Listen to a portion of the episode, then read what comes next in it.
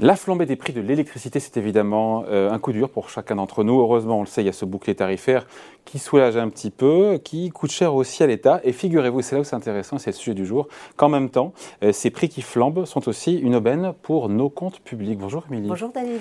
Alors, euh, c'est un phénomène qui se fait de manière indirecte et on parle là pour le coup, enfin ça se passe au travers des énergies renouvelables. Exactement. Alors c'est vrai qu'en ces temps d'inflation galopante, eh bien l'éolien et le solaire font effectivement gagner de l'argent à l'État. Alors pour le comprendre, il faut faire un petit topo un peu sur, sur les énergies renouvelables.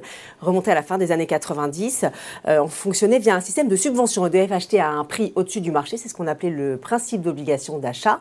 Euh, le consommateur, lui, en finançait et continue d'ailleurs toujours à financer une partie euh, via la contribution au service public oui, la CSPE. C'est écrit sur la facture d'ailleurs. Hein. Exactement, exactement.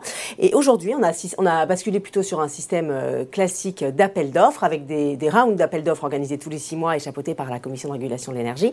Euh, donc celui qui propose le meilleur tarif l'emporte et, euh, et, propose ses, ses, kilowattheures donc sur le marché de gros. Ouais, fait, ce système dont vous parlez, Émilie, n'est pas si classique que ça parce que parfois l'État met quand même la main à la poche. Exactement. Alors c'est un peu la spécificité de la France. On est dans un système de prix fixe garanti.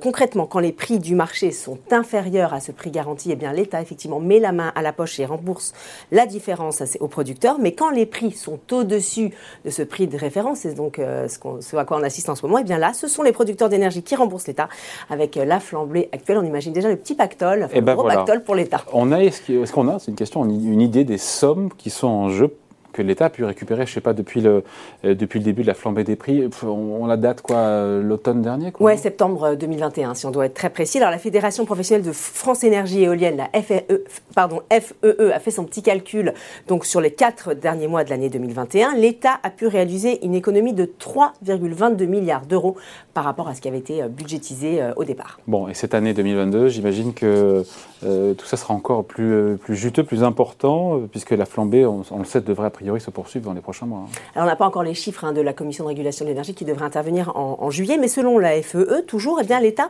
devrait recevoir 3,78 milliards euh, de recettes additionnelles. Et puis, ça se jouera également du côté de la contribution. Vous savez, celle dont on parle, et la CSPE payée par le, par le consommateur.